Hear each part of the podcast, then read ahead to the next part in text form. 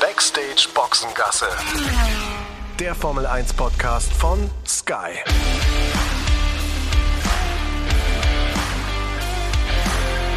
Mit Sascha Roos, Peter Hardenacke und Sandra Baumgartner.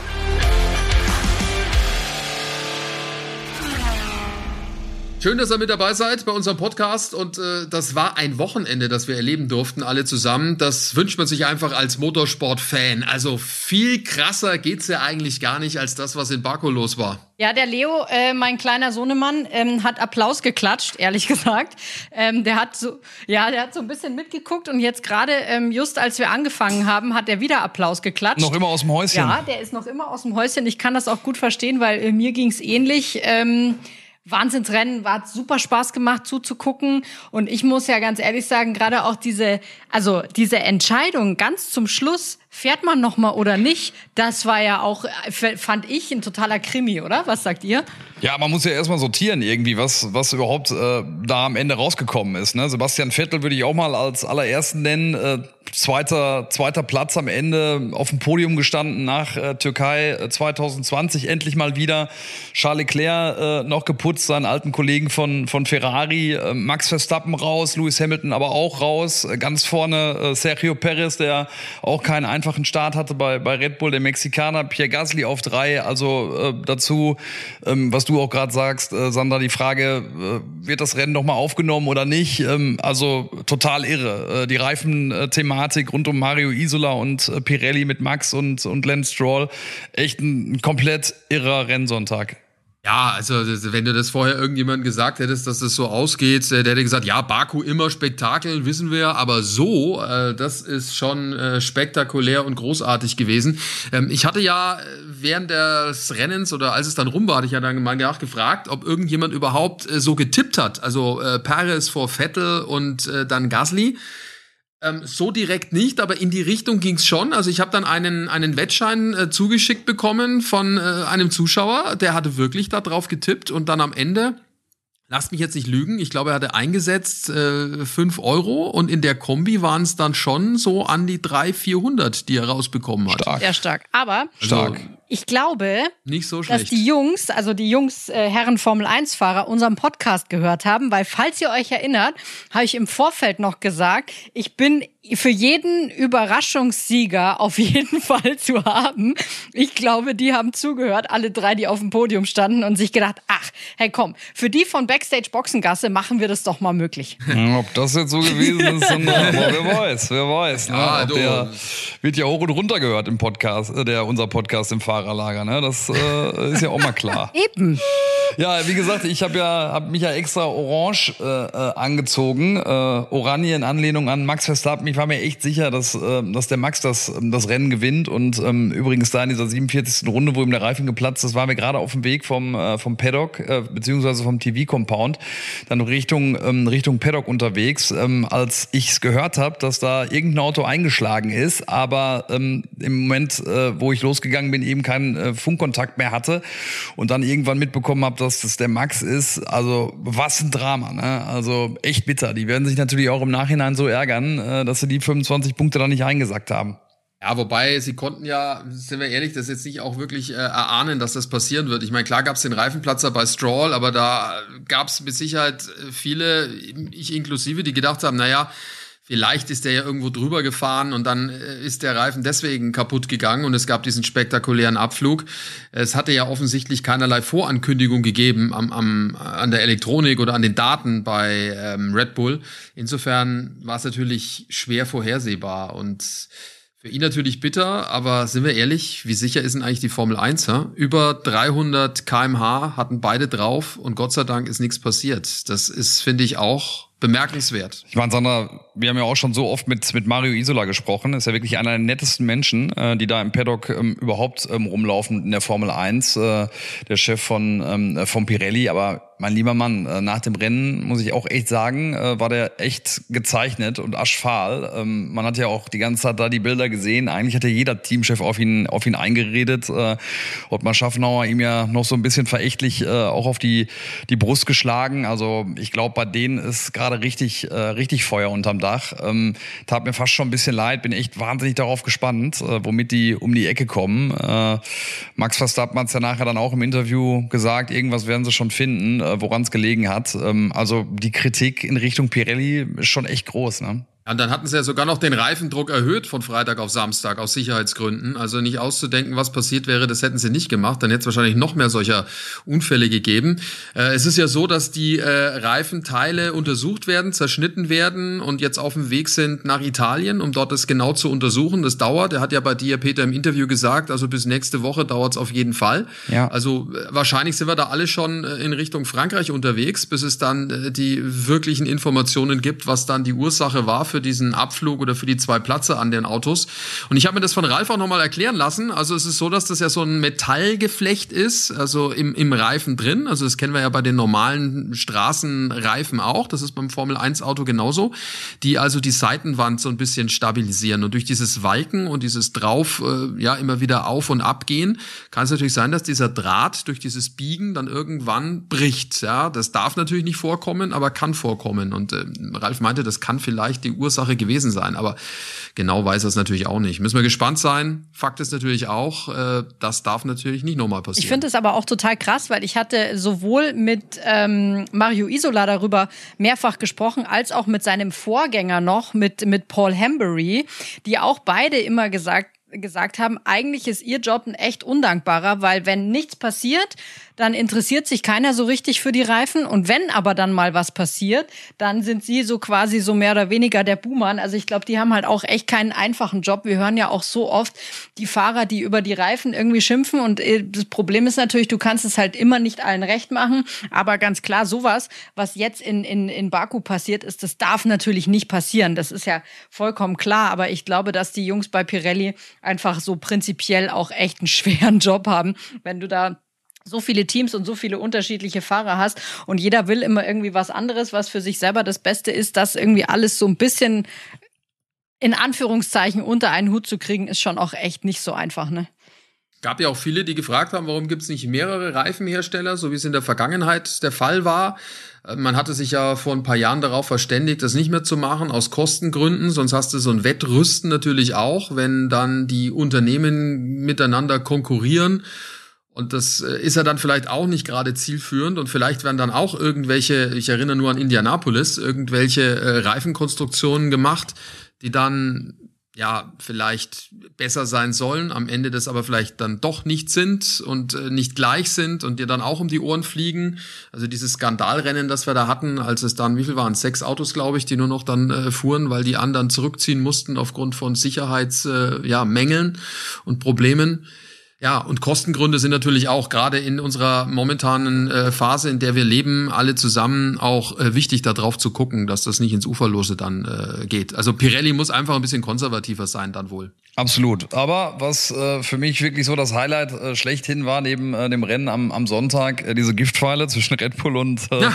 Mercedes. Das hat ja tatsächlich nochmal eine neue Stufe erreicht, äh, wo ich jetzt eigentlich dachte, ach komm, äh, die werden jetzt so ein bisschen abschwächen. Aber äh, dieses äh, Scharmützel zwischen Christian Horner und äh, Toto Wolf, äh, das hat eine neue Stufe erreicht, ne? Total. Also ich habe mich nur so gewundert, als Toto Wolf wirklich so dieses das so plakativ über Christian Horner sagt, ja, der ist halt so ein Schwätzer. Da hat's mich ehrlich gesagt schon mal kurz gerissen. Wobei, also äh, den ersten Tritt vors Schienbein hat äh, der Christian Horner ausgeteilt, indem er gesagt hat, also ich an seiner Stelle würde die Klappe halten. Also das ist ja schon, denke ich mal, so der erste, der erste, der ausgekeilt hat. Äh, das natürlich dann Toto Wolf dann so reagiert. Ähm, ehrlich gesagt Überrascht mich nicht, äh, vor allem wenn man mehrere Interviews von ihm sich anhört. Äh, das war ja alles am Donnerstag war es, glaube ich, oder Peter? Oder war es Freitag? Ich habe ein bisschen den Zeitbezug verloren. Ich glaube, Freitag war es. Freitag? Die Geschichte mit dem, mit dem äh, Schwätzer?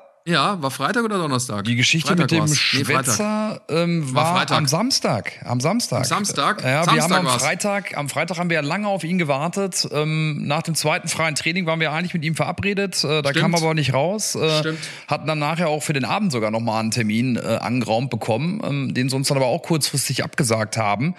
Und äh, da hat man auch schon so ein bisschen gemerkt, oh, also bei Mercedes ist, äh, ist, richtig, ist richtig was los. Ähm, und deswegen, es war am Samstag. Und Christian hatte am Freitag bei uns äh, zunächst gesprochen. Das klang ein Tacken harmloser und bei den Kollegen von äh, äh Sky UK hat er halt gesagt, er soll die Klappe halten, der Toto. Und äh, aber wie gesagt, also der die der der Haken zurück von von Toto bin ich bei Sandra fand ich jetzt auch noch mal eins, fand ich jetzt noch mal eins eins derber, ne? Ja, natürlich ist es ein Sterber, aber das Lustige ist ja, er hat sich das äh, offensichtlich auch genau überlegt. Das war nicht spontan, was er da sagte, weil er hat nämlich fast im gleichen Wortlaut auf Englisch das dann auch nochmal ja, gesagt. Windbag. Und ja, richtig. Neues Wort, was und, ich gelernt habe. ja, man lernt nie aus, Peter. Ja. Aber ich kannte es auch nicht, muss ich, muss ich ehrlich sagen. Es war mir jetzt auch nicht so geläufig. Äh, ja, also deswegen zeigt das ja auch, dass er sich da ja, in, in voller Sinnen dahingestellt hat und genau wusste, was er tut und hatte sich das auch das machen ja viele. Also Peter, du hast ja schon ganz große und Sandra, du ja auch schon vor dem Mikro gehabt. Es gibt ja schon einige, die genau wissen, wann sie was sagen wollen und wann nicht. Und in dem Fall, glaube ich, ist er schon zum Sky-Mikro gegangen mit der Absicht, das dann auch so zu beide. sagen. Also ich glaube wissentlich. Ich glaube ja. beide, äh, weil die auch wissen, äh, dass es der Formel 1 ein Stück weit nützt und äh, wir es ja auch gerne aufnehmen. Also das ist ja äh, wirklich der Kampf der Giganten, auf den wir gewartet haben. Nicht nur auf der Strecke, sondern auch äh, nebenher. All diese Nebengeräusche, äh, die da fortgeführt werden, ging ja direkt äh, am Anfang der Saison los. Das wird auch weitergehen. Ich finde es höchst amüsant, den Vorschlag von, von Lewis Hamilton gleich mit eingeschlossen, der dann auf der Fahrerpressekonferenz gesagt hat, die beiden sollen es im Ring aus, austragen. Ähm, äh, wo Günther Steiner ja äh, höchste Bedenken auch geäußert hat, dass das wohl deutlich in Richtung Toto ausgehen würde, ähm, weiß mhm. ich gar nicht. ja, wobei die Begründung, Begründung von herrlich. Günther war natürlich schon richtig. Der Toto mit seiner Größe hat natürlich eine größere Reichweite und kann den anderen immer schön auf Abstand halten mit seinen langen Armen. Das geht schon. Aber ich finde, und er ist gut trainiert. wir sollten so eine Liste führen, weil der Toto hat ja schon so ein paar Phrasen, die er dann immer mal wieder rauskramt. Äh, ganz oben auf der Liste bei mir momentan bei Toto ist immer noch der schwarze schwarze Schwan. Den bemüht er relativ häufig, diese Phrase. Mal gucken, wen er so im Verlauf dann auch noch Schwätzer nennt. Ähm, Finde ich hochspannend und es ist natürlich total richtig. Ähm, Sascha, was du auch gesagt hast, dass der natürlich genau weiß, wann er was sagt und äh, das auch einsetzt, ähm, ist ja auch richtig in dieser Position. Und da fiel mir noch was ganz Lustiges ein. Ich weiß nicht, ob ihr euch noch dran erinnert, also an die Zeit erinnert ihr euch, als unsere Interviewgäste noch die Mikrofone selber in die Hand nehmen durften vor Corona. Wenn du da mit Dr. Marco gesprochen hast und er hat über irgendwas gesprochen, über das er eigentlich nicht reden wollte, dann fiel das Mikrofon immer so weg so weg vom Mund, dass man ihn eigentlich immer nicht mehr gehört hat. Das war auch totale Taktik, weil man dann immer nicht genau verstehen konnte, was er eigentlich meint. Das sind alles so Spielchen, die gehören dazu, finde ich total lustig und ich freue mich jetzt schon, wenn die zweite Runde, und da sind wir wieder in der Boxsprache, oder die nächste Runde äh, zwischen Red Bull und Mercedes eingeläutet wird. Ich mache dann mal hier, ne, das Ding, Ding, Ding, dann kann es losgehen.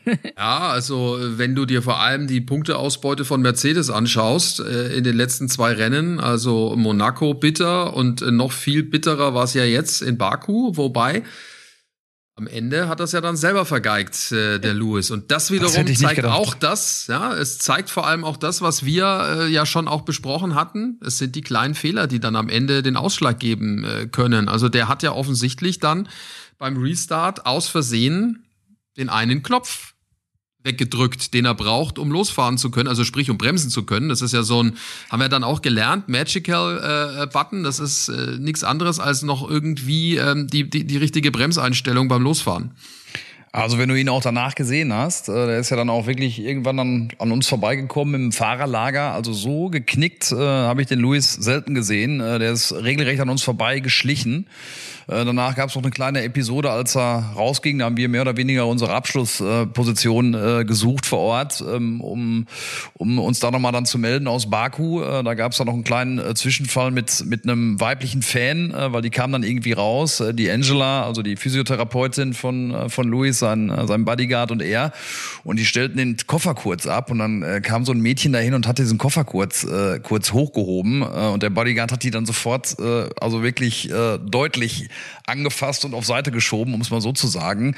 Ähm, aber du hast den, den Gesichtern angesehen, äh, vor allen Dingen natürlich bei Luis, dass der wirklich so konsterniert gewesen ist. Und wie gesagt, dass er so einen Fehler macht, ähm, ne, äh, bei der Möglichkeit, die ihm da äh, wirklich vor, vor den Füßen äh, und vor den Händen lag, ähm, nachdem äh, Max ausgeschieden ist, ah, das hätte ich echt niemals gedacht. Nee, vor allem ist es jetzt schon der zweite Fehler in dieser Saison. Der in Imola wurde nicht bestraft, also so richtig grob. Da hat er natürlich auch Plätze verloren, hatte sich ja dann wieder rangekämpft. Und jetzt der, also das zeigt natürlich auch, auf was wir uns einstellen können in dieser Saison. Das wird so weitergehen. Ja. Super. Und ich finde halt, es ist so krass, wie er dann auch immer rumläuft. Ne? Wirklich wie so ein geprügelter Hund.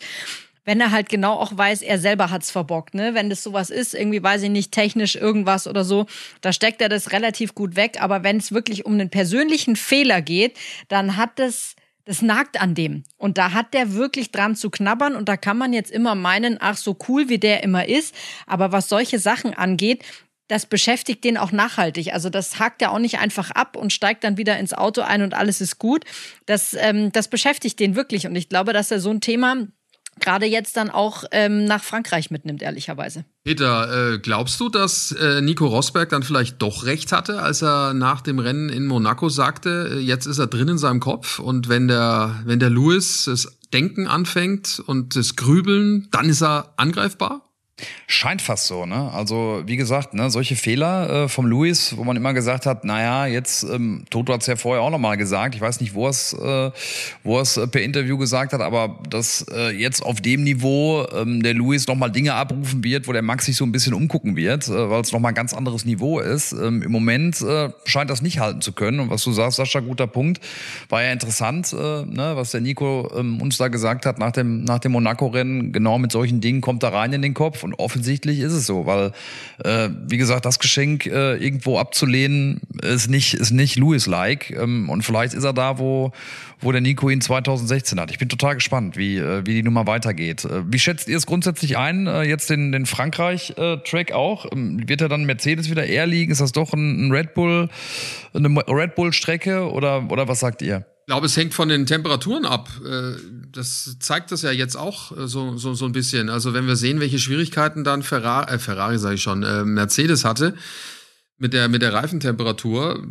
Keine Ahnung, ich habe so weit noch nicht in die Zukunft geguckt, wie, wie die Temperatur dann in, in, in Frankreich sein wird, aber tendenziell wird es ja da nicht kalt sein, glaube ich. Also wir werden da schon so Temperaturen haben, so Mitte der 20er und der Asphalt ist, glaube ich, auch einer, der sich relativ leicht aufheizt dort. Also bin gespannt. Also von, vom Streckenlayout her würde ich jetzt mal sagen, ist es pari. Da sehe ich eigentlich jetzt keinen so richtig äh, vorne. Also es ist ja jetzt nicht eng und winklig dort. Aber sensationell, ne, dass, es, dass die Ausgangssituation ja. so ist. Also für uns ist es ja echt ein Fest und für die Formel 1-Fans auch. Wie gesagt, mit, mit all den Nebengeräuschen, mit all dem, was da passiert, ähm, äh, was die Psyche anbetrifft, der Fahrer, äh, was, was die einzelnen Strecken äh, anbetrifft und wer vielleicht im Vorteil ist. Also äh, sensationell. Übrigens äh, auch top, äh, wie gesagt, die Geschichte rund um Sebastian, ne, ähm, haben wir ja schon gesagt, aufs Podium gefahren und vor allen Dingen auch äh, den Schal dann, dann noch mal hinter sich äh, gelassen, ne, äh, der ja auf Pol stand. Ähm, Fand ich auch ganz, ganz interessant, da auch nochmal reinzugucken, dass der Sebastian dem äh, Charles aber am Samstagabend dann auch nochmal eine SMS geschrieben hat ähm, und ihm äh, ähm, ja zur, zur dann äh, beglückwünscht hat und ihm gesagt hat, er soll ein bisschen in den Rückspiegel gucken, weil er von hinten kommt, was ja auch so eingetroffen ist. Aber ich finde auch das zeigt nochmal, dass die beiden, wir haben ja so oft drüber auch gesprochen, Sebastian und Charles doch äh, offensichtlich einen sehr, einen sehr guten Kontakt hatten ne? ähm, in der Zeit bei Ferrari, auch wenn sie, wenn sie große Konkurrenten waren. Aber wie gesagt, großartig äh, die Geschichte auch um Sebastian. Sebastian Sebastian ist ja aber auch so ein Typ, das also ich glaube, dass das nicht viele ähm, Fahrer untereinander machen, dass sie sich dann, ich sag mal, zu sowas so beglückwünschen. Der ist da aber einfach so ein Typ, der ruft dann halt auch einfach gerne mal an. Und ich finde, das sieht man dann wiederum auch im Umkehrschluss, als der äh, im Park Fermé ankam, Sebastian, und sein Auto abgestellt hat, wie viele Fahrer bei ihm vorbeikamen und ihm gratuliert haben für diesen zweiten Platz, den er jetzt da eingefahren hat. Da war ja auch ein Fernando Alonso dabei, der da von ganz hinten irgendwo angelaufen kommt. Ich meine, klar, das ist der Weg, wo die auch zur Waage gehen, aber da kannst du dich halt auch als Fahrer dafür entscheiden, gehst du jetzt da mal vorbei und gratulierst oder lässt du es halt einfach bleiben. Und ich fand das schon bemerkenswert, dass das echt viele Fahrer waren, die da zu Sebastian gegangen sind und ihm gratuliert haben. Und ich glaube, das kommt auch eben daher, weil er auch so ein Typ ist, der dann auch so einen Kontakt zu den anderen Fahrern auch so mal pflegt, sage ich jetzt mal, und dann eben mal eine SMS schreibt und beglückwünscht. Ich würde jetzt mal tippen, Lewis Hamilton macht es nicht. Er dreht sich zu sehr um sich. Ja, das ist durchaus, das ist durchaus möglich, dass du da recht hast äh, mit der Einschätzung. Also wenn wenn man Sebastian Vettel vor allem auch an dem Wochenende äh, erlebt hat, Peter, du warst ja deutlich näher dran, hast ihm, wenn er die Brille nicht aufhatte, auch in die Augen gucken können. äh, es ist ja schon auch eine Wandlung gewesen von Freitag zu Samstag oder von Donnerstag zu Freitag und dann Samstag und dann Sonntag. Also wenn du das aneinander schneidest, dann müssten wir uns mal die Mühe machen, das zu tun. Wäre vielleicht mal ganz lustig, wie sich das verändert. Wir haben ja bei Warm-up immer diese Emojis, die wir da äh, einblenden, um zu zeigen, wie der Gemütszustand von, von Mick Schumacher und auch von Sebastian Vettel ist. Also das könntest du auch wunderbar in so einer Emoji-Parade dokumentieren, wie er sich verändert hat von Donnerstag bis Sonntag. Am Sonntag hat er fast nicht mehr aufhören wollen äh, zu, zu reden. Ich dachte gleich, springt er über den Zaun und umarmt dich, Peter, vor lauter Glückseligkeit. Ja, aber hast du total recht. Ähm, das ist ja echt immer so ein bisschen auch, man, man weiß ja nie genau, äh, welcher Sebastian gerade vor einem steht. Äh, am Freitag war er echt ganz gut drauf und hat sogar sich bewusst dafür entschieden, äh, die Sonnenbrille dann vor dem Interview abzumachen, weil ich eigentlich anfangen wollte, Mensch, Sebastian, ist immer so schwer, was abzulesen von ihm, aber dann hat er wirklich da Sekunden vor die Brille abgenommen und da war er gut drauf und, und war aufgeräumt. Samstag, klar, nach diesem ärgerlichen Qualifying, ähm, da ging's so, ähm, da war er nicht ganz so gut drauf, aber ja, Sonntag, Sonntag war er wieder so, wie er eigentlich das ganze Monaco-Wochenende auch unterwegs gewesen ist, also irgendwo gelöst und ähm, mein Eindruck ist ja auch der, dass, dass, dass dies gerade in die richtige Richtung ziehen und vor allen Dingen hat Sebastian jetzt äh, das ja auch mit diesen beiden Rennen äh, mit zwei äh, ja, schwierigen äh, Kursen oder auf zwei schwierigen Kursen gezeigt, dass mit ihm auf jeden Fall noch zu rechnen ist, wenn er das richtige, ähm, das richtige Auto hat. Ne? Ja, vor allem, was ich äh, bemerkenswert finde, sowohl in Monaco äh, sein, sein Mutmanöver oben am Casino gegen Pierre Gasly und auch äh, jetzt äh, am Sonntag, als er sich da durchsetzt und äh, vorbeizieht, innen die Lücke sofort zieht in Kurve 1 und an Charles Leclerc vorbeigeht, weil er sofort äh, erkennt, da ist die Lücke, da muss ich rein. Und dann ist er aber auch sofort zur Stelle und da, das sind auch so Punkte, wo du sagen musst, yo, der ist einfach noch gierig und ist da, weil er das Vertrauen ins Auto hat und dann aber auch ja den Mut hat, da reinzuhalten. Und daran kann man es, finde ich, ganz gut festmachen, äh, wo die Reise hingehen kann mit ihm. Und sie wird äh, weiter steil nach oben gehen, auch wenn jetzt natürlich wir nicht erwarten können, äh, dass er jetzt immer aufs Podium fährt. Weil ich auch witzig fand, dieser Funkspruch auch von Pierre Gasly, nachdem der da von hinten, der Sepp von hinten angeschossen kam und an ihm vorbeigeschossen ist. Der Gasly, der denkt sich jetzt wahrscheinlich langsam auch, oh Mann, immer dieser Sebastian in diesem Aston Martin. Ne? Und ich komme einfach nicht dagegen an. Also diesen Funkspruch, gerade mit dieser Szene von von Monaco noch im Hinterkopf, fand ich echt überragend, auch wo der echt so sagt, so ungefähr, ey, wie kann das sein, dass der hier so vorbeischießt? Und das ist so eine Sache, da muss ich sagen, wenn ich die deutsche Brille aufsetze, die ich natürlich auch aufhabe, dann war so ein Rennen einfach mal wirklich wieder, ich sag mal, Balsam für die deutsche Formel 1 Seele. Sebastian da so stark zu sehen und dann, ich habe mich ja fast nicht getraut, zwischendrin dran zu glauben, dass er es aufs Podium schafft, ne? Habe ich wirklich nicht. Und dann kam dieser, dieser, ähm, dieser erneute Rennstart nach diesem, nach dem Abbruch. Und ich dachte mir nur so, boah, ey, vergeig's jetzt bloß nicht. Mach jetzt bloß kein, kein mhm. Mist in dieser ersten ja. Kurve.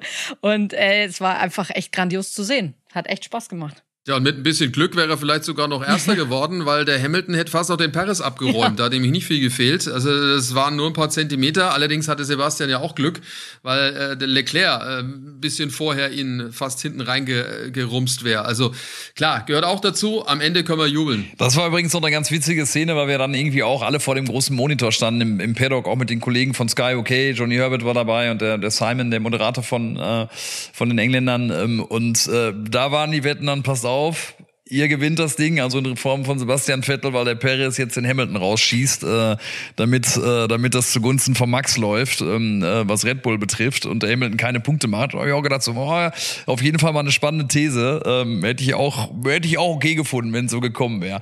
Apropos, ne, was leider nicht äh, zu sehen war ähm, im World Feed, äh, war dieses unfassbare Assi-Manöver von äh, Nikita Mazepin in Richtung äh, Mick Schumacher. Ne? Das ist ja unfassbar ja. gewesen. Ne? Ich habe es heute Morgen erst gesehen äh, bei, bei Twitter, glaube ich. Ja, da reden wir gleich drüber, äh, was da alles passiert ist und welche Folgen das hätte haben können. Und wir reden natürlich auch über den Peter und seine Odyssee nach Hause. alles hier gleich bei uns. Vorher gibt's das. Ja, und wenn ihr auch mit dabei sein wollt und die Formel 1 gucken möchtet, dann ist das überhaupt kein Problem. Das geht nämlich ganz einfach via Stream mit dem Supersport Jahresticket von Sky Ticket. Noch dazu das gesamte Motorsportangebot. Checkt mal die Website skyticket.de slash F1 Podcast. F1 Podcast zusammengeschrieben. Der Link, der steht allerdings auch in den Show Notes. Da könnt ihr das ganz einfach anklicken. Und äh, dann habt ihr die Möglichkeit, auf zwei Geräten gleichzeitig ganz easy ohne Receiver zu streamen. Also maximal flexibel in jeder Hinsicht. Hinsicht. Schaut drauf auf die Website skyticket.de slash F1 Podcast. Dort bekommt ihr alles erklärt, äh, was es zu tun gilt, um mit dabei zu sein beim Supersport Jahresticket von Sky Ticket.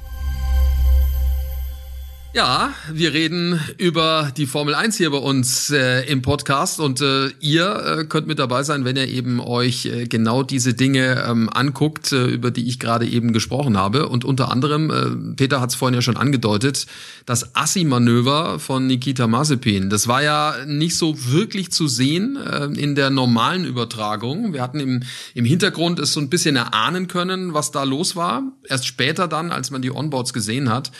Ähm, das ist schon krass. Also das waren ja weit über 300 kmh. Also einmal auf Start und Ziel noch. Der, der Mick, der sich da ansaugt, vorbeifährt, äh, ja, vielleicht einen halben Meter an der Betonwand ist, äh, eigentlich ein faires Überholmanöver macht und dann zuckt der Mazepin da einfach mal so rüber und äh, ja, will da Angst einjagen oder was auch immer. Ich habe keine Ahnung, was ihn da geritten hat. Also unvorstellbar. Also dann gab es ja auch den Funkspruch, äh, Sandra von Mick, ne? Also äh, will der Kerl uns umbringen. Ja, vor allem so, so, also so habe ich ja Mick Schumacher noch nie erlebt, dass der da so aus der Haut fährt weil er ist ja sonst eigentlich auch immer ein total ruhiger und auch am Funk, auch wenn was passiert, ist er eigentlich relativ ruhig. Und da habe ich schon dann auch, als ich das dann gehört habe, im Nachgang auch gedacht, hoppala, da ähm, fliegen jetzt dann wahrscheinlich dann nach dem Rennen zwischen den beiden doch mal irgendwie die Fetzen. Und irgendwie fällt mir dazu irgendwie nur ein russisch Roulette mit Nikita Mazepin, weil es gibt ja schon so gut wie, er hat schon mit so gut wie jedem Fahrer mal so ein, so ein äh, Vorfall gehabt, der irgendwie nicht ganz okay ist. Und dass er sowas dann macht gegen seinen Teamkollegen, finde ich halt, setzt dem Ganzen nochmal so ein bisschen die Krone auf. Klar, so ein Manöver machst du nicht bei 300 kmh. Das ist natürlich sowieso klar gegen keinen Fahrer. Aber dann auch noch gegen den eigenen Teamkollegen. Das ist doch, also, ich glaube, der hat einen Blackout gehabt. Es zeigt halt auch, äh, wie dort die Gemengenlage ist, auch bei ihm. Also der steht halt total unter Druck, weil er halt völlig im Schatten steht von, von Mick Schumacher, der ihm ja auch in diesem Rennen wieder ja fast eine halbe Runde aufgebrannt hat, teilweise sogar noch mehr. Äh, Mazepin hatte ja nur Glück, dass es das Safety Car gab und er quasi seine Überrundung wieder zurückrunden äh, durfte und er sie äh, geschenkt bekam, laut Reglement auch völlig okay.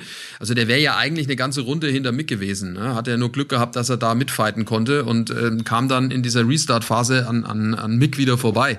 Also unfassbar, unfassbar. Aber so ein, so ein Manöver, das hilft ihm ja auch nicht weiter.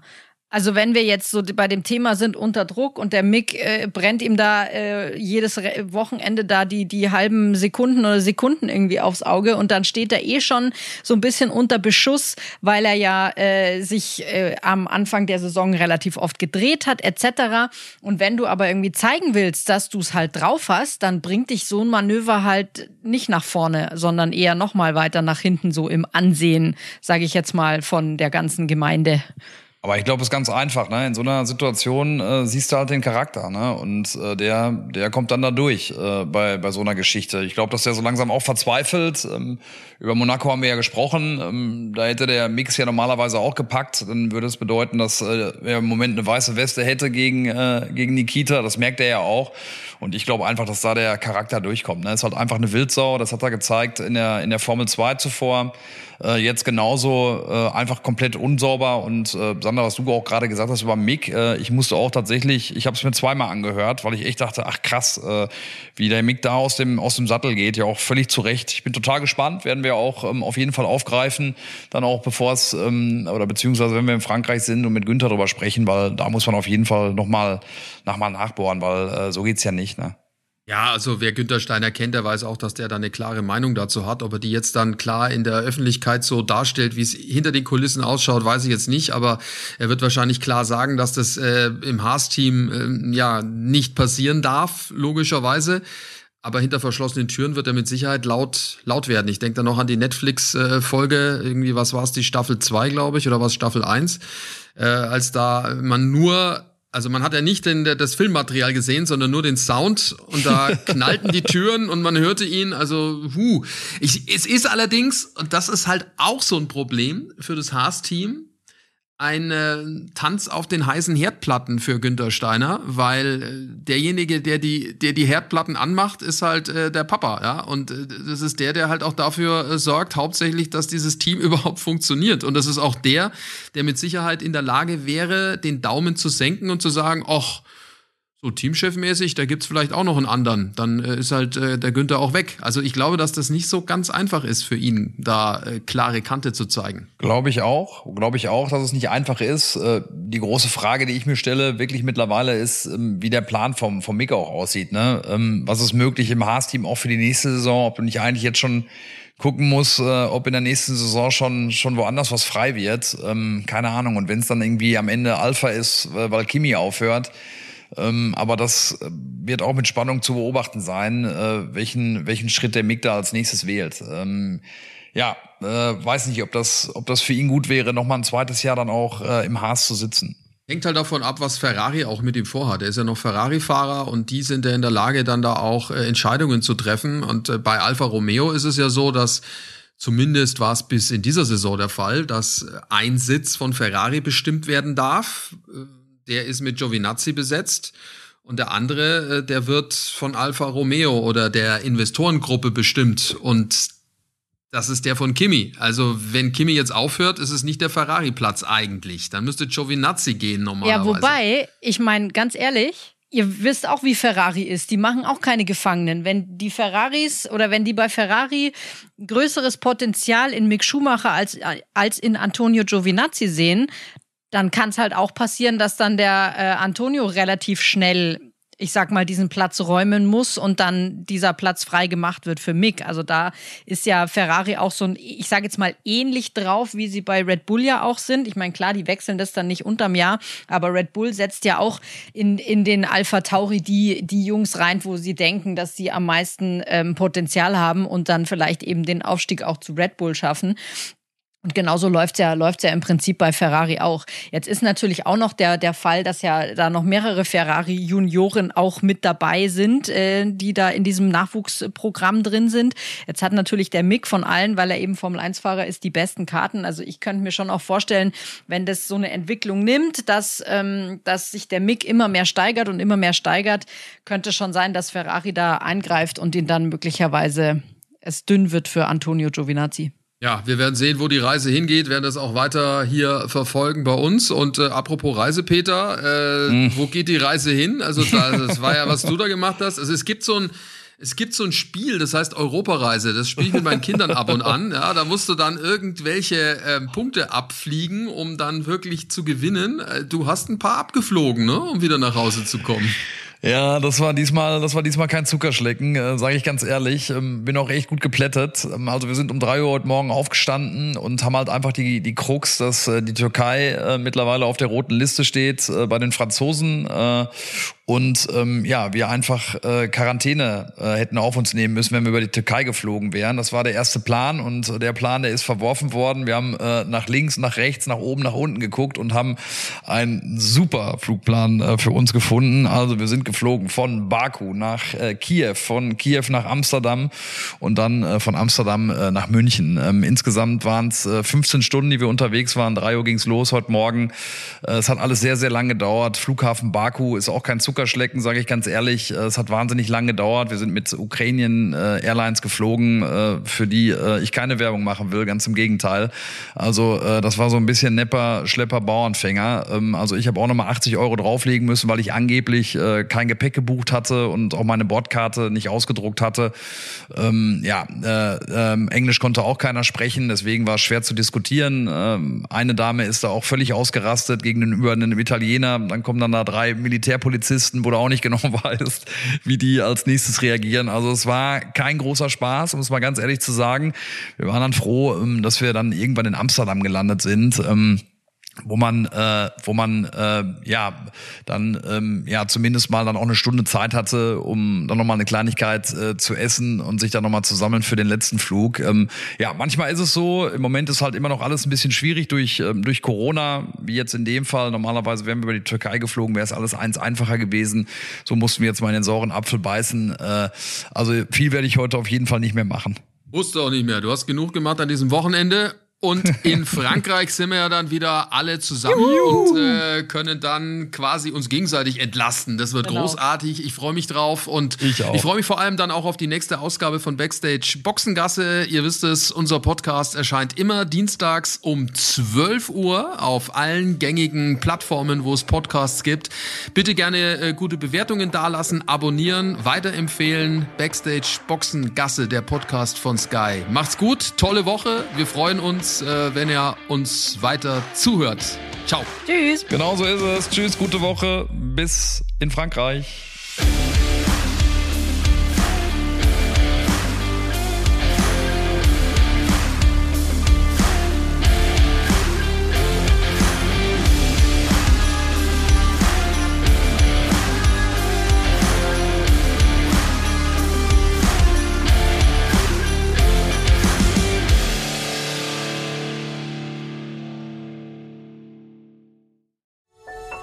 Dies war eine Produktion der Podcast-Bande.